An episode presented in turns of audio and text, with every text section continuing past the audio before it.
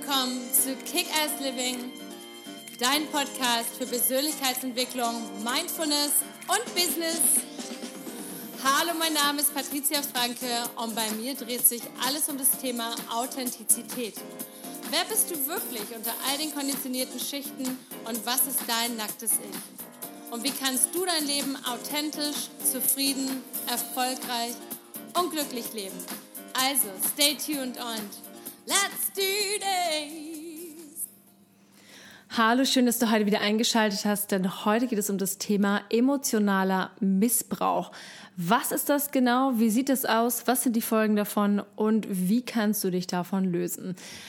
Dieser Tipp kam heute auch wieder aus der Kick-Ass Living Community von Instagram. Also falls du mir bei Instagram noch nicht folgst, at Patricia Kickass. Ähm, ich frage dort relativ häufig nach Themenwünschen und auch dieser Themenwunsch kam von jemandem aus der Community, der gerne anonym bleiben möchte. Deswegen wird die Person heute mal nicht genannt. Normalerweise nenne ich die Leute auch immer gerne, ist immer ein Shoutout. Und wenn dir diese Folge hier gefallen hat, dann abonnier doch bitte den Kanal, like mich, empfehle mich weiter und äh, lass mir hinterlass mir doch einen netten Kommentar, denn nur so kann der Podcast noch weiter wachsen und es bekommen noch mehr Menschen Zugang dazu. Ich danke dir schon mal vielmals. So, let's, lass uns gleich mal loslegen. Was bedeutet eigentlich emotionaler Missbrauch? Klingt ähm, erstmal sehr, sehr hart und das ist es auch. Und wir sehen in erster Linie, wenn wir an, wenn wir Missbrauch denken, dann denken wir eher zuerst an sexuellen Missbrauch oder an körperlichen Missbrauch. Und das perfide, das Schlimme am emotionalen Missbrauch ist, dass man das nicht sieht, dass man die Wunden davon nicht offen, offiziell sieht. Das heißt, wenn wir, man sieht nicht wie nach einer Ohrfeige oder nach einem Verprügeln die blauen Flecken oder man sieht nicht nach sexuellem Missbrauch, die körperlichen Schäden, sondern bei emotionalem Missbrauch passiert das alles in uns selber drin und das ist das Schlimme. Und ähm, dadurch ist es, es ist unglaublich schwer, ja, für andere Menschen das zu erkennen und häufig halt eben auch für diejenigen, die in dem Missbrauch stecken. Denn ähnlich wie beim, beim physischen Missbrauch ist es so, dass derjenige, der missbraucht, immer der, derjenige ist, der versucht, das Ganze irgendwie wieder zu entschuldigen. Immer dann, wenn sich die, das Opfer sozusagen davon lösen möchte, dann kommt der Täter und fängt an mit, ah, ich mache das nie wieder und es tut mir so leid und wird in Tränen ausbrechen und die Person mit Liebe und Geschenken überschütten, nur in der Hoffnung, dass sie bei ihm bleibt, um danach eigentlich genau normal wieder im selben Zyklus zu verfallen und einfach wieder dem Missbrauch zu verfallen. Und das ist halt das Schlimme, denn dasselbe passiert eben auch beim emotionalen Missbrauch. Und wenn du das vielleicht kennst, dass du immer wieder verletzt wirst, verbal, immer wieder ähm, beschimpft wirst, wenn du das Gefühl hast, dass du bei gewissen Personen ständig auf Eierschalen läufst, weil du nie weißt, ähm, was gleich wieder passiert, was für ein Minenfeld das triggert, dann äh, kann es sehr gut sein, dass es auch in deinem Umfeld äh, jemanden gibt, der, der mit emotionalem Missbrauch arbeitet. Und es ist immer gefährlich, weil es wird, dieser Begriff wird immer viel rumgeschmissen, genau wie Narzissmus. Also immer, alle Menschen sind Narzissten und das ist ein Narzisst und es wird immer ganz schnell der Finger gezeigt und deswegen muss man immer so ein bisschen aufpassen, ähm, wie, wie stark das ist. Aber man merkt, man, man weiß das für sich selber. Wenn du merkst, dass du bei gewissen Personen dich einfach extrem schlecht fühlst, wenn du Bauchweh hast, wenn du, du kannst dich nicht verletzlich zeigen bei dieser Person, du merkst, dass du bei, in, bei Menschen in gewisserlei Hinsicht ähm, kein Selbstbewusstsein hast, dass du dort dich nicht selber so zeigen und geben kannst, wie du bist, also dein authentisches Ich gar nicht zeigen kannst, dann kann das sehr, sehr gut sein, dass eben emotionaler Missbrauch stattfindet. Und ich spreche nicht davon, dass wir Menschen alle perfekt sind und dass ähm, deine Eltern zum Beispiel, gerade sowas passiert sehr viel in der Familie, dass, ähm, dass, dass es immer gleich jede kleine verbale, verbale Stichelei immer gleich emotionaler Missbrauch ist. Das meine ich nicht.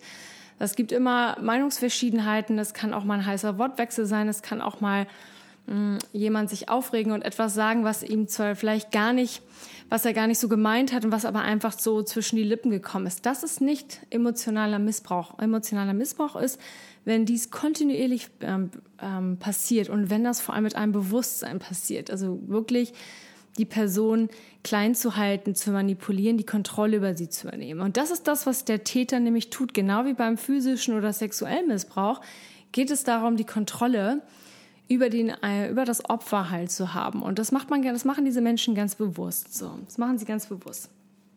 Also deswegen ist es ganz wichtig, erstmal zu schauen, was sind so die, ähm, was passiert da so und was ist so der Impact? Also was, was sind so die Konsequenzen daraus? Und das, das Problem den Konse die Konsequenzen sind, dass wenn jemand einem permanent manipuliert, die Kontrolle über einen äh, übernimmt, ständig versucht, die Person klein zu halten, Stiche kritisiert, äh, verletzt, ähm, beschuldigt für das eigene, äh, für die, die, die eigene Verantwortung letztendlich abgibt, dann hat das die Konsequenz, dass das Opfer ganz schnell die eigene Identität verliert, dass es irgendwann gar nicht mehr genau weiß, okay, wer bin ich eigentlich, was will ich eigentlich und äh, ja, und wo geht die Reise eigentlich hin? Und ähm, diese, diese Narben von, vom emotionalen Missbrauch sind häufig viel, viel länger und viel, viel schwieriger abzuarbeiten als die vom physischen. Das heißt nicht, dass das jetzt das andere weniger schlimm ist oder so. Das will ich damit nicht sagen. Ich sage nur dadurch, dass sie halt das emotionale Missbrauch eben nicht, dass der nicht sichtbar ist. Dadurch dauert es meistens etwas länger, das Ganze zu verarbeiten. Und diese Personen, die, die haben, die, die darunter gelitten haben, die leiden vor allem, dass sie halt sehr viele Selbstzweifel haben, sehr viel Selbstkritik, dass sie sich selber an sich selber nicht sicher fühlen, dass sie sich nicht verletzlich zeigen können, dass sie nicht authentisch sind, dass sie ähm, ja, dass sie einfach wirklich ähm, Schwierigkeiten haben, ähm, ja, mit ihrem eigenen Leben, dass sie permanent Sachen abgucken von anderen Leuten, weil sie meinen, okay, das, äh, das ist das Richtige und eigentlich gar nicht so eine richtige Identität für sich haben. Sicherlich trifft das auf alle Menschen ein wenig zu, dass wir alle auch diese Momente haben, wo wir uns nicht so sicher sind und wo wir Selbstzweifel haben und wo wir Kritik spüren in uns. Das ist alles völlig normal. Es ist einfach nur so, wenn man, wenn der Prozentsatz einfach zu hoch wird und man merkt in seinem Leben, mein Gott, man dreht sich permanent im Kreis, man hat in seinem Umfeld sehr viele Menschen, die sehr kontrollierend und manipulierend wirken, man hat sehr viel das Gefühl, man ist permanent passiv und nicht aktiv, dann ähm, ist man dem, ist man dem emotionalen Missbrauch einfach zu lange ausgesetzt gewesen. Und dann ist spätestens dann der Zeitpunkt wirklich zu sagen, okay, ich glaube, hier läuft irgendwas ganz falsch. Und da hilft es in erster Linie wirklich ein, ein sehr gutes um, Umfeld zu haben. Aber ich werde gleich noch ein bisschen weiter darauf ähm, ähm, eingehen, erstmal zu schauen, was ist denn eigentlich, was sind denn so die, die Anzeichen für emotionalen Missbrauch? So. Zum Beispiel, gerade machen das Eltern so, dass wenn, wenn Eltern einfach ganz tolle Narzissten sind, dann versuchen sie halt dir permanent die Schuld für irgendwas zu geben, also die Schuld für ihr Unglück. Die, die, die geben dir sozusagen die gesamte Verantwortung für ihr Glück in die Hand. Das heißt, du bist die oder derjenige, der deine Eltern glücklich machen muss oder die Person in deinem Leben. Kann auch sein, dass es jemand anders ist. Kann auch sein, dass es äh, ein, ein Partner oder ein, also eine Beziehung, wie auch immer ist. Und die ständig erwarten, dass du alles für die machst, dass sie, dass du derjenige oder diejenige bist, die alle Wünsche erfüllt, ähm, dass du ganz viel Zeit mit denen verbringst, dass du, die, dass sie dich, die, sie kritisieren dich ähm, permanent und versuchen den Standard immer höher zu greifen. Und selbst wenn du, wenn du besonders, wenn du besonders gut drauf bist, dann wirst du e-, extra kritisiert für Dinge. Oder wenn du eine andere Meinung hast als sie, dann sind sie sofort beleidigt und können das nicht, äh, nehmen das sofort persönlich und können, können damit nichts machen, nichts anfangen oder können keine Konfrontation eingeben. Das ist so ganz typisch für Menschen, die emotional missbrauchen, also meistens für die Narzissten. Die können das gar nicht ab, wenn man eine andere Meinung hat und wenn man, ähm, ja, wenn man Dinge anders machen will als sie, dann fühlen sie sich sofort angegriffen, werden wütend, reagieren, ähm, ja, mit Wut, mit Manipulation, mit emotionaler Erpressung und so weiter. Ähm, ansonsten gibt es natürlich noch die typischen Beispiele, ja, man wird ständig klein gehalten, man wird belächelt.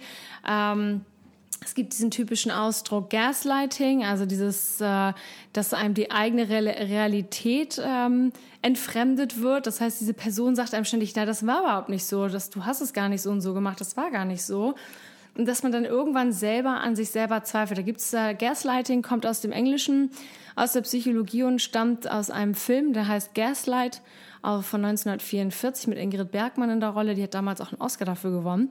Und das war ein super cooler Film, worum es halt eben darum ging, dass der Ehemann die Frau versucht hat, emotional zu kontrollieren und manipulieren und hat, äh, das war so ein Gaslicht bei ihr im Zimmer, was immer geflackert hat. Und er hat ihr immer, und sie hat gesagt, es flackert doch die ganze Zeit, gesagt, nee, das bildest du dir nur ein, du bist total verrückt. Aber natürlich hat das Gaslicht geflackert, aber er wollte einfach so ihre Realität damit zerstören, damit er komplette Kontrolle über sie hat. Und das hat dann auch wunderbar funktioniert bis zum Ende sich jemand eingeschaltet hat und diese Frau ähm, ja sprichwörtlich gerettet hat und ähm, ihr erklärt hat, dass ihre Wahrnehmung und ihre Realität ganz richtig ist, dass sie einfach diesbezüglich manipuliert wird und am Ende kommt sie dann auch damit raus. Also der Film ist, wie gesagt, aus 1944, so ein richtig alter Schinken. Aber das Thema ist ähm, ja spannender und ähm, aktueller denn je. Genauso, was machen Leute, die emotional ähm, betiteln? Sie sagen immer gerne, ja, du bist viel zu empfindlich und du bist verrückt oder du bist viel zu emotional ähm, oder die wollen permanent, dass du dich erklärst oder sie sagen dir permanent, du bist, ähm, du bist herzlos, du bist egoistisch, weil du einfach nur das möcht machen möchtest, was, was deinen eigenen ähm, Sachen entspricht. Also weil du einfach deine eigene Wahrnehmung sagst. Du möchtest einfach dein, nach deinen eigenen Werten leben oder du möchtest einfach deine eigene Meinung vertreten. Dann wirst du sofort als egoistisch, als herzlos, als sonst was betitelt. Das ist ganz, ganz typisch. Ähm, ganz häufig machen diese emotionalen Missbrauch Missbraucher, die fangen dann auch einfach an zu streiten ohne irgendeinen Grund. Ähm, sie machen irgendwelche komischen Statements, um sie später wieder zu widerrufen. Das heißt, sie sagen, heute bist du zu dick, morgen sagen sie, nee, bist du doch gar nicht, habe ich nie gesagt. Und permanent bist du, du wirst dadurch als Opfer immer unsicherer und immer ja, immer durch, viel mehr durcheinander in dir selber, weil du merkst, oh Gott, ich weiß gar nicht mehr, was, was, äh, was, was richtig ist. Ähm, ganz typisches Beispiel für diese Menschen ist auch, die haben permanente Ausbrüche, die kommen einfach aus dem Nichts heraus, auf einmal drehen sie durch und ähm, wenn, wenn sie sich dann beruhigt haben und ihre Wut vorbei ist, dieser Ausbruch, dann wird das häufig so lapidar erklärt mit, ach ja, das war irgendwie, keine Ahnung, der hatte den und den Grund oder es wird gar nicht drauf eingegangen. Das heißt, das verursacht natürlich auch für, den, für das Opfer permanent diesen Modus, dass man einfach auf Eierschein läuft, wenn man nicht genau weiß, was einen jetzt erwartet. So ist total anstrengend. Ähm, du weißt einfach nie, was, was kommt. Und genauso weißt du auch nie, wann die nächste Kritikattacke kommt. Ein Tag ist alles super und am nächsten Moment kommt, ja, aber dein Job oder ja, aber wie siehst du heute schon wieder aus? Oh, deine Nägel hättest du dir aber auch noch mal feilen können oder oder oder. Und du, das ist jedes Mal, du weißt nie, woran du bist. Und immer wenn du dich gerade etwas an etwas gewöhnt hast und versuchst dich wieder so ein bisschen zu öffnen der Person, kommt wieder so ein richtiger Schlag. Und sobald du dich entfernst und klar deine Grenzen ziehst und weiter weg willst, kommt die Person wieder und ist total nett und lieb und nett mit tausend Nettigkeiten und so weiter. Ein weiterer Punkt ist auch emotionale Erpressung. Also, dass sie dich immer schuldig fühlen. Das heißt immer so, ja, ich habe für dich alles getan. Das machen Eltern immer so gerne. Also narzisstische Eltern. Ich habe alles für dich getan und du bedankst mir nichts. Das ist so der Klassiker. Sie ähm, ja, ähm, stellen dich bloß zum Beispiel vor anderen Menschen, ja, oder auch privat. Ähm, Sie wissen so viel über dich, deine Ängste oder was auch immer und versuchen die dann halt auch gegen dich auszuspielen. Ähm, deine ganzen Schwächen werden vor anderen Menschen halt einfach dargestellt, so damit du dich halt schämst, damit es dir peinlich wird. Und vor allem lügen sie unglaublich gerne darüber, was angeblich passiert ist. Das ist unglaublich. Also diese Menschen, die äh, kommen, die, die kreieren dann zum Beispiel auch einfach ein Szenario, was überhaupt nicht da gewesen ist. Also zum Beispiel, stell dir mal vor, du hast irgendwie eine Party bei dir zu Hause und ähm, alles läuft super und die Person, die da vor Ort ist, die einfach irgendwie dein Glück nicht ertragen kann oder sich unwohl fühlt oder wie auch immer, wirft dir dann am nächsten Tag irgendein Szenario vor, was es überhaupt nicht gegeben hat. Und du bist, dadurch, dass du so lange davon irgendwie manipuliert wurdest, du bist du kurz für eine Sekunde schon wieder unsicher und denkst, warte mal, aber das war doch gar nicht. Also es hat doch äh, gar nicht stattgefunden. Es ist nicht äh, das und das passiert. Es waren 25 Menschen auf dieser Party und keiner hat es erlebt, außer dieser Person. Und da siehst du halt, wie krass das ist. Und diese Menschen, die glauben hundertprozentig dann an das, was sie in dem Moment wahrnehmen und sehen und versuchen dir damit halt dann eben halt ein schlechtes Gewissen zu machen und dich damit emotional zu kontrollieren und zu erpressen. Und dann als Konsequenz ist, was sie dann gerne machen, ist, ähm, wenn sie dann merken, okay, du reagierst da vielleicht nicht drauf, dann nehmen sie einfach ihre ganze Liebe von dir weg. Dann schmollen sie, sprechen mit dir nicht, ähm, wollen mit dir nichts zu tun haben. Ähm, es ist auf einmal keine bedingungslose Liebe mehr, sondern immer eine Liebe mit Bedingung. Und daran merkst du ganz schnell jemanden auch, so ein super Indikator daran merkst du mal ganz schnell, wenn jemand dich emotional erpresst oder missbrauchen will, ist, wenn, wenn die Liebe auf einmal Bedingungen hat. So, das ist immer das ist so der Klassiker. Den wird, dann wirst du behandelt, als wärst du ähm, ja, irgendwie wie ein Untergebener. Es werden Witze gemacht, ähm, ja, es werden, du wirst ausgelacht, ähm, es, die, es, es, wird an dir gezweifelt. Ähm, sie, ach, sie, die, diese Personen sind immer der Meinung, sie sind besser als du und, und so weiter und so fort. Und, ähm, und immer wenn du dich dementsprechend kurz, wenn du kurz da was zu sagst und sagst, hey, aber das finde ich aber gerade nicht in Ordnung, dann wirst du noch mehr belächelt, mit mehr Sarkasmus behandelt und so lange kontrolliert und manipuliert, bis du wieder weich geklopft bist. Und das ist so, das sind so die klassischen Dinge. Dann gibt es noch eine extremere Form, und zwar diese Menschen versuchen dich dann auch gerne zu isolieren und um dich noch mehr zu kontrollieren. Das heißt zum Beispiel, sie versuchen dich ähm, von der eigenen Familie abzukapseln. Vielleicht hast du jemanden in deiner Familie, der so drauf ist. Dann versucht er dich von dem Rest der Familie abzukapseln, von deinen Freunden, indem er die Freunde dem die Freunde schlecht geredet werden, damit du bloß keinen Trost, keinen Halt dort suchst. Ähm, sie äh, kontrollieren dich, überwachen dich im schlimmsten Fall als Partner. Äh, wird ge, wirst du per GPS getrackt in deinem Handy, per App oder dann es wird dein Handy permanent gelesen. Es gibt tausend, also mögliche Varianten.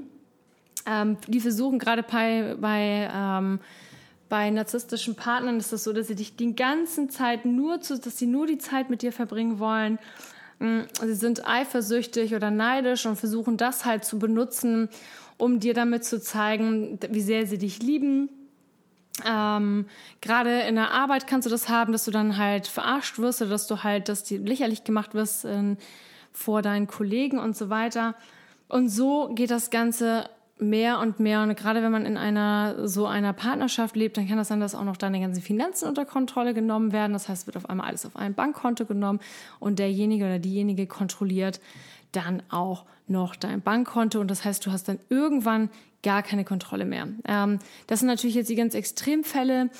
Dennoch passieren sie häufiger, als man denkt, denn in den letzten Jahrzehnten war der Fokus mehr auf physischen und sexuellen Missbrauch und jetzt zum Glück wird immer, gibt es immer mehr Lektüre und es gibt immer mehr Wissenschaft zu dem Thema eben emotionaler Missbrauch und da, ja, daraus resultieren halt einfach so unglaublich viele Dinge. Dann eben dieses Gefühl eben nicht bei sich zu sein, äh, zu können, sich permanent vergleichen zu müssen. Also wirklich dieses Thema authentisch sein ist für diese Menschen unglaublich schwer, wenn sie das erlebt haben. Und jetzt möchte ich dir sieben Tipps mitgeben, was, wie du damit umgehen kannst, wenn du selber in deinem Leben emotionalen Missbrauch erfahren hast oder nach wie vor erfährst. Und wie gesagt, es passiert sehr, sehr häufig in unseren Familien und ich spreche nicht darüber, dass es hier und da mal, dass man sich hier und da mal so ein bisschen kabbelt und dass es mal hier einen Schnitzer von der Mutter oder von dem Vater gibt, dass man kritisiert wird. Das meine ich nicht. Ich spreche davon, wenn man sich permanent schlecht fühlt im ja, in Gegenwart dieser Person, wenn man merkt, dass man, äh, wenn man das schon merkt, dass wenn du dich hier angesprochen fühlst, dass es hier für dich resoniert, dass du das Gefühl hast, dass du auf Eierschalen durch die Gegend läufst, wenn du merkst, dass du ein Minenfeld betrittst, wenn du in das äh, Haus deiner Eltern, deiner Mutter, deines Vaters gehst und du eigentlich dich sofort nicht, also sofort verstellen musst, weil du sonst, also weil du gleich so deinen, deinen Schutzanzug anziehen musst, dann bist du hier genau richtig, dann weißt du auch, wovon ich spreche. Es geht nicht darum, dass mal jemand irgendwen kritisiert hat. Also das, ähm, das weiß man dann ganz schnell, ob das ein, eine ehrliche Konfliktsituation ist, eine ehrliche Konfrontation. Weil diese, diese Menschen, die emotionalen Missbrauch betreiben, die können auch keine Konfrontation ab. Die können nur explodieren. In dem Moment, wo du sie ansprichst darauf, explodieren sie meist. Und dann sind sie wütend und äh, weisen dir die Schuld zu und wie gesagt, oder kreieren, äh, kreieren eben diese Gaslight-Momente, also in, kommen einfach, ähm, denken sich irgendeinen Quatsch aus, nur um ihre eigene Geschichte, um ihre eigene Wahrheit ähm, ja, zu bestätigen. So, ähm, ganz wichtig als ersten Step für dich, den ich dir hier vom Herzen mitgebe, ist, Mach deine physische wie deine mentale Gesundheit eine Priorität. Und ich bin so dankbar dafür, dass es heutzutage die, dass es so viel, dass es jetzt so viel zum Thema Selbstliebe gibt und dass endlich die Mindfulness, spirituelle Welle letztendlich auf die Menschheit rübergeschwappt ist. Ich bin sehr dankbar dafür, denn endlich gibt es dafür mehr Bewusstsein, dass eben gerade die mentale Gesundheit so unglaublich wichtig ist. Und hör auf damit, immer die Person, ähm, der Person was Gutes zu tun, die dir nicht, die dir was Schlechtes will. Und das ist halt leider ganz häufig, wenn wir das in unseren Familien haben und das Problem haben, dass sie denken, ah, ätzend, also jetzt ist das meine Mutter oder mein Vater oder beide Eltern. Und ja, und man hat natürlich immer diese wahnsinnigen Schuldgefühle, weil man sich denkt, okay, man darf, man, man soll seine Eltern ehren und ähm, man will ja auch ein gutes Verhältnis, weil man braucht doch diesen, ja, diesen Kraft, diese Kraft, diesen Rückenschutz, dass sie da sind, dieses Anlehnen. Und wenn man weiß, das geht irgendwie nicht, weil die sind eigentlich gar nicht so hundertprozentig für einen da, weil sie selber in ihren eigenen, ja, in ihrem eigenen ähm, Saft stecken, der eben nicht ganz, ganz fair und ganz normal ist, dann fällt einem das natürlich unglaublich schwer. Aber umso wichtiger ist es, je mehr du das, so, je mehr Bewusstsein du für emotionalen Missbrauch bekommst und je, je mehr du vielleicht, wenn du dir so eine Podcast-Folge hier anhörst oder vielleicht danach noch irgendwelche Links liest oder wie auch immer, dann wirst du immer etwas mehr Bewusstsein erlangen und du wirst merken, okay, ähm, wie ist es denn, wenn ich jetzt in irgendeinen, wenn ich jetzt gewisse Leute besuche, vielleicht sind es Freunde oder es ist dein Partner, deine Partnerin oder es ist bei der Arbeit oder wie gesagt, es ist in deiner Familie und dann merkst du sehr schnell, was macht mein Bauchgefühl? Wie fühle ich mich danach? Fühle ich mich danach voller Energie oder fühle ich mich danach miserabel? So, gehe ich danach weg und denke, oh, das ist so anstrengend. Und es geht nicht darum, dass Oma Hannelore jetzt, keine Ahnung, den Kirschstreuselkuchen zum zehnten Mal anbietet, den du eigentlich gar nicht magst, weil du ja irgendwie, keine Ahnung, kein Gluten mehr abkannst. Sondern ich meine wirklich nicht genervt sondern du gehst nach Hause, du fühlst dich einfach leer. Und du merkst einfach, nee, ich habe da echt keinen Bock mehr drauf. Ich habe keine Kraft mehr. Ich fühle mich kraftlos, ich fühle mich schlecht, ich fühle mich niedergeschlagen, ich bin traurig, ich bin wütend. Wenn du diese starken Emotionen spürst nach einem Treffen mit einem Menschen, dann ist hier Vorsicht geboten und dann ist hier wirklich, ja, ist hier wirklich Vorsicht geboten und hier ist wirklich jetzt geboten, also das mehr und mehr bewusst zu machen, die, um die Situation zu analysieren, zu gucken, okay, ähm, was ist da, was geht da, was ist da eigentlich und wie oft ist das? Also da, ich empfehle wirklich Tagebuch zu führen und am besten mit einer Person zu sprechen, die völlig neutral ist, jemanden ins Boot zu holen. Vielleicht ist es der eigene Partner, die beste Freundin, der Freund, wie auch immer, irgendwer anders, Therapeut, Coach etc., um einfach wirklich ähm, ähm, da immer ein neutrales Feedback zu bekommen. Hey, jedes Mal, wenn ich da bin, wenn ich meine Eltern besuche, meinen Onkel, meine Tante, meinen Partner, wie auch immer, fühle ich mich danach leer. Ich fühle mich schrecklich. Und trotzdem habe ich diesen, diesen Drang, dieser Person etwas Gutes zu tun. Dann weißt du, hier läuft etwas ganz, ganz falsch. Zweiter Punkt. Sobald dir bewusst geworden ist, bei wem das so ist, ich muss mal einmal kurz Wasser trinken. So. Wenn dir bewusst geworden ist, bei wem du dich so schlecht fühlst und bei wem du nicht verletzlich sein kannst, bei wem du dich, ähm, wo du das Gefühl hast, du musst funktionieren, du bist, kannst gar nicht so sein, wie du bist, wenn du das für dich hast, wenn du weißt, wer das ist, dann ist es wichtig, hier eine Grenze zu ziehen. Also wirklich, dass du, wenn, wenn eine Person zum Beispiel, zum Beispiel nehmen mal deine Eltern und die kommen, sie, sie kritisieren dich schon wieder oder sie versuchen dich klein zu sprechen oder sie ähm, sind schnippisch oder sarkastisch oder wie auch immer, dass du dann in dem Moment wirklich dann sagst, ey, es reicht. Ich möchte das nicht mehr. Es reicht jetzt. Ich möchte nicht mehr, dass du zu mir unfreundlich bist. Ich möchte nicht mehr, dass du mich permanent dass du mir ein Gefühl von Schuld gibst. Ich möchte das nicht mehr. So, und dann wirst du sehen, meistens, wenn man diese Person direkt darauf anspricht, dann äh, werden sie unglaublich wütend. Sie reagieren mit absoluter Wut. Sie werden absolut wütend. Damit hast du eigentlich für dich, wenn du das ausprobiert hast und du sagst das nett, also du, das ist auch immer natürlich, wie man das sagt, ja, aber ne, du das ganz ruhig sagst, ich möchte das nicht mehr. Ich möchte bitte, dass das jetzt aufhört. Ich möchte es nicht mehr. Es tut mir nicht gut.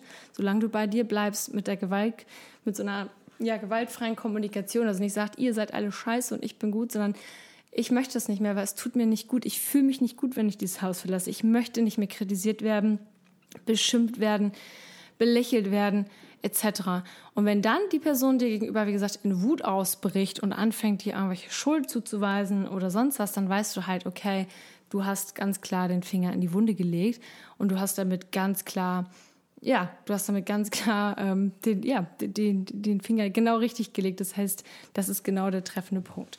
So, das ist ganz wichtig. Wichtig ist auch, wenn, bei, wenn man sich Grenzen setzt, heißt es auch manchmal Abstand zu nehmen. Also wirklich zu sagen, oh, das, ich habe jetzt gerade für mich festgestellt, ich kann bei dieser Person nicht verletzlich sein, ich kann bei ihr nicht, ja, mich nicht wohlfühlen, wie auch immer. Und diese Person reagiert mit Wut und mit äh, Nichtachtung und äh, Nicht-Anerkennung und dann zieht so vielleicht sogar ihre Liebe mir gegenüber, dann ist es wichtig, auf Distanz zu gehen, sich wirklich mal eine Auszeit zu nehmen. Und es ist auch in Ordnung, dies bei deiner Familie zu tun. Das kann ein Monat sein, drei Monate, sechs Monate, ein Jahr. Es kann auch manchmal ein Kontaktabbruch sein in ganz, ganz krassen Fällen. Wobei ich immer sage, bevor es soweit kommt, lass ähm, versuch wirklich alles bevor, weil das ist, das ist dann manchmal auch einfach nur, wenn man einfach nur den Kontakt abbricht, knallhart, dann ist es auch einfach nur so ein, ja, ähm, dann will man sich damit auch nicht weiter beschäftigen. Das ist wirklich nur in den ganz krassen Fällen so, sondern wirklich, bis dass man sich die Zeit nimmt. Ich nehme jetzt drei Monate Auszeit, ich möchte jetzt meine Ruhe, ich möchte mich definitiv mit diesem Thema mit mir selber befassen, mit meiner eigenen mentalen Gesundheit. Denn nur wenn ich gesund bin, kann ich im Leben auch funktionieren und kann mein Leben so gestalten, wie es für mich richtig ist. Ähm, wichtig ist, sobald du diese Grenzen ziehst, die dann auch wirklich durchzuziehen. Das ist nämlich ganz häufig dann der Fall bei den Tätern, wenn sie dann eine klare Ansage bekommen, dass sie dann anfangen mit Ja, aber nach ein oder zwei Wochen sind sie funkstille und danach merken sie, oh shit, ich habe ja gar keine Kontrolle mehr über die Person.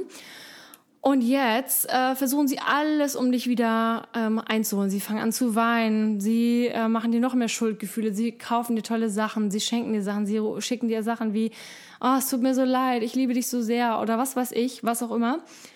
Da dann wirklich hart bleiben, denn das ist nur die Masche und die andere Person ist auch nur in ihrem Modus zu wissen, okay, ich, ich schmeiß jetzt mal wieder die Angel mit dem Köder raus und die Person kommt schon wieder zurück. Denn was man wissen muss bei diesen Menschen ist, dass die in sich total unsicher sind und die brauchen, die sind wie so ein, ähm, ja, wie sagt man, so, ein, ähm, so eine Zecke, ja, die brauchen das, die brauchen dein Blut, um sich halt zu ernähren und, und, und größer zu werden.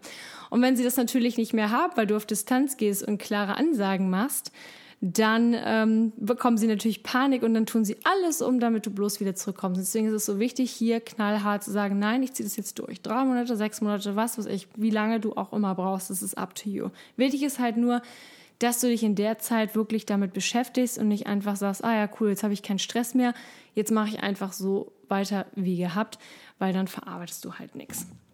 Nächster Punkt, ähm, hör auf, definitiv dich selber irgendwie zu beschuldigen oder dir die Schuld dafür zu geben. Denn ähm, wenn du aus einer emotionalen äh, Missbrauchsfamilie zum Beispiel stammst, dann ähm, kann, glaubt man häufig, dass irgendwas ganz, ganz falsch mit einem ist.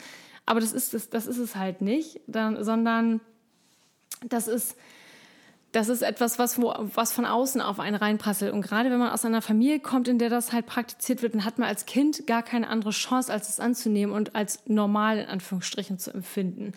Deswegen ist es, musst du ganz, ganz klar für dich sagen, okay, ähm, ich habe da, habe daran keine Schuld das Einzige ist, dass ich jetzt, sobald ich bewusst, sobald du bewusst wird, dir bewusst wird, was da eigentlich passiert, dann hast du nur die Schuld, wenn es dir ein zweites, drittes, viertes oder fünftes Mal passiert. Denn du hast jetzt die Möglichkeit, sobald du ein Bewusstsein dafür erfährst und so an, sobald du damit anfängst, für dich zu arbeiten, dann hast du die Wahl, dass du das nächste Mal, ja, dass du das, dass du, ob du es zulassen möchtest das nächste Mal oder nicht. Das dauert am Anfang eine Weile, bis man das wirklich ähm, ja, das ist wie ein Muskel natürlich, den man trainieren muss, um diese Grenze zu setzen, das Ganze zu verarbeiten. Da vergehen auch schon mal ein paar Jahre. Das, darf, das, das muss man auch immer noch dazu sagen.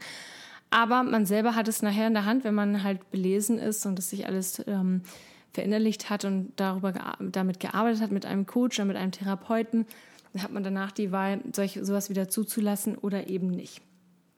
Wenn du als nächsten Punkt ähm, ganz wichtig ist, du kannst diese Person die dich ähm, emotional missbraucht, du kannst sie nicht retten, du kannst sie nicht reparieren. Das ist häufig der Grund, warum so viele Menschen die gerade so aus solchen Familien stammen, die versuchen alles, um diese andere Person irgendwie zu retten. Die, die bekommen dann Bücher oder man versucht, die zum Therapeuten zu schleppen oder man versucht, ihnen irgendwas zu sagen, aber du kannst, es, es ist einfach ein hilfloses Unterfangen. Das ist so wie jemanden, der ein Junkie ist, der voll drin ist, ähm, der aber da nicht raus möchte. Der ähm, nicht, der das eigentlich toll, der das, der, der will nicht raus. Dann, den kriegst du auch nicht raus. Erst dann, wenn jemand, gerade wenn jemand sehr stark drogenabhängig oder abhängig in irgendeiner Form ist, sagt, ich möchte das jetzt, dann kannst du ihm erst helfen. Und deswegen diese Menschen merken das erst sehr, sehr spät. Und das Einzige, womit du ihnen helfen kannst, ist, indem du wirklich Abstand nimmst, indem du ihnen sozusagen dein Blut ähm, in, ja, weg, also indem du, indem du halt einfach dich, dich von denen fernhältst, sodass sie dich nicht weiter aussaugen können. Nächster Punkt ist, ähm, halte dich so viel, so weit wie möglich fern vor solchen Menschen. Ähm, wenn du merkst, ähm, du bist wieder in einer Situation, bist wieder mal, gerade wenn es in der Familie ist man möchte den Kontakt nicht abbrechen oder man kann es auch nicht und es geht schon wieder los mit bla bla und äh, ich, der ist eifersüchtig oder der macht dir irgendwelche Schuldgefühle oder wird wütend oder sonst was, ähm, sondern dann, dann fang nicht wieder an, alles zu rechtfertigen oder versuch die ganze Sache diplomatisch aufzumachen, sondern einfach verlass das Zimmer und sag, okay, ich kann das nicht. Ich äh, möchte mit, damit nichts zu tun. Verlass einfach diese Situation. Denn je mehr du dich mit so einer Person auseinandersetzt, umso schlimmer wird es und umso mehr Herzschmerz hast du am Ende. Ähm, denn je mehr, je, je stärker du damit äh, versuchst umzugehen, umso weniger Resultat wirst du erreichen. Das Einzige, was du erreichen kannst, also wirklich um ein, einen äh, Eindruck zu hinterlassen bei so einer Person, ist, wenn du einfach die Situation verlässt. So, ganz wichtig. Nächster Punkt, ähm, ganz wichtig ist, sich ein Support Network zu organisieren. Und zum Beispiel kann das ein Freundeskreis sein. Es kann ähm, aber auch zum Beispiel eine Selbsthilfegruppe sein, zu der man gehen kann. Also es gibt ja dieses ähm, CODA. CODA das ist für Co-Abhängigkeit. Und gerade Leute, die aus emotional ähm, aus emotionalen Missbrauchsfamilien stecken, die sind eben sehr co-abhängig, weil sie halt permanent versuchen, diese Person, dieser Person zu helfen oder da so ähm, ja, diplomatisch irgendwie umzugehen, eine Balance, Balance herzustellen. Deswegen hilft, helfen solche Selbsthilfegruppen, um einfach sich auszutauschen mit anderen Menschen oder halt eben such dir deinen Coach, deinen Therapeuten äh, oder eben andere Freunde, andere Menschen in deinem Leben, denen du vertrauen kannst.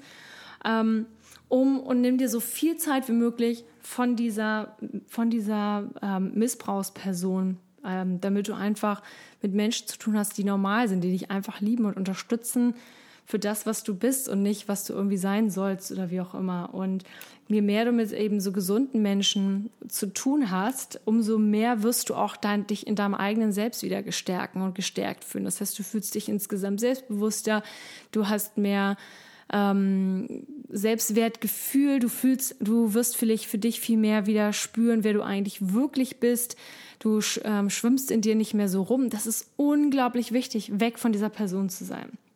Und als allerletzten Plan ähm, ist, dass du dir überlegen musst, ähm, Hast du einen Exitplan? So hast du einen Ausgangsplan? So, wie geht's weiter? Wenn du zum Beispiel in einer Beziehung steckst mit so einer Person und du merkst immer mehr, okay, das wird nichts. Wir haben jetzt gerade mal eine Pause gemacht oder du bist jetzt mal vielleicht zwei Wochen weg. Überleg dir, was, ähm, wie kommst du aus der Sache raus? Wenn es eine Beziehung ist, zum Beispiel mit deinen Eltern, so, wie kannst du die auf Abstand halten? Also reicht es zum Beispiel, kannst du das, wenn du sie alle vier, fünf, sechs Wochen einmal siehst oder nur zweimal im Jahr zu, keine Ahnung, Geburtstagen und Weihnachten? Ähm, oder musst du hier eventuell den Kontakt abbrechen? Das ist wirklich up to you. Ich lege es dir ans Herz, dich ähm, damit wirklich also zu beschäftigen, wirklich dir ein Bewusstsein dafür zu ähm, erarbeiten, zu gucken, wann fühle ich mich in welchen Situationen schlecht, mit welcher Person, wann kann ich nicht authentisch sein, wann kann ich nicht verletzlich sein, ähm, wann habe ich jedes Mal Bauchweh, wann fühle ich mich total leer und kraftlos. Das sind die Indikatoren, wenn du mit jemandem zusammen bist, der ein emotionaler Missbraucher ist. Manchmal haben wir das leider auch in, den, ähm, in der Arbeitsstelle. Dann ist auch die Frage so, okay, bei der, bei der Arbeit, wie komme ich da raus? Kann ich irgendwie versetzt werden? Wie viel Zeit habe ich wirklich mit dieser Person zu tun? Oder macht es Sinn, mir einen neuen Job zu suchen? Das ist immer noch am einfachsten, wenn es auf der Arbeit ist. Am schlimmsten und am häufigsten passiert der Missbrauch allerdings in der Familie. Und hier eben ganz besonders Acht auf dich geben, mach deine mentale Gesundheit zur absoluten Priorität. Es ist ein langer Weg. Es ist nicht etwas, was man von heute auf morgen löst. Aber ich verspreche dir, wenn du die richtigen Mittel nutzt und wirklich weiterhin eben bewusst wirst und da dich mit anderen austauscht, dir einen richtigen Coach suchst, einen richtigen Therapeuten, viel dazu liest, viel auf dich hörst, dir viel Zeit und Ruhe und Liebe für dich gibst, dann wirst du das auf jeden Fall schaffen und du wirst ein viel authentischeres, ein viel selbstsicheres und ein, selbst, ein viel selbstliebenderes Leben führen, als du bisher geführt hast. Und ganz als aller, allerletzten Tipp von mir noch, das Wichtigste, wenn du dann so weit bist oder merkst, du kommst super, da kommt nämlich ganz viel Wut und Scham und Enttäuschung für dich selber. Das sind alles Gefühle, die mit Sicherheit während dieser Therapie oder während diesen, dieser eigenen Therapie, dieser, dieses Bewusstseins hochschwappen. Immer das Allerwichtigste, verzeih dir für all das, denn du hattest daran keine Schuld und du hast jetzt die Möglichkeit, alles aufzuarbeiten und alles, auch wenn dein Leben vielleicht bis dato nicht immer so gut lief und du merkst, okay, ich habe hier und hier, hätte ich ganz andere Sachen machen können in meinem Leben, das macht nichts. Das hat alles ein für ein, ein, ein Pro und ein Contra. Und wichtig ist, dass du jetzt die Lage begriffen hast und jetzt dein Leben in die Hand nimmst und jetzt etwas erschaffen kannst, dann ähm, das ist das einzige, das ist die, das ist die wichtigste Motivation, Inspiration für dich.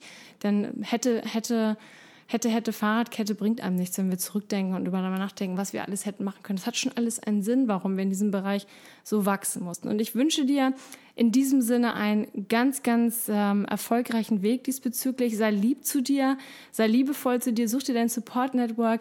Ich freue mich über eine Kontaktanfrage auf Instagram at Patricia Kickass. Komm gerne in meine Coachings, wenn du möchtest. Ich bin genau auch auf dieses Thema spezialisiert. Ich freue mich von dir zu hören. Ich wünsche dir einen super Tag. Wenn dir diese Podcast-Folge gefallen hat, dann abonniere doch bitte meinen Kanal. Ähm, leite, share mich gerne mit deinen Freunden, Familien, Kollegen, was auch immer. Like mich und lass einen netten Kommentar. Und ich freue mich von dir zu hören. Und bis bald. Let's kick ass.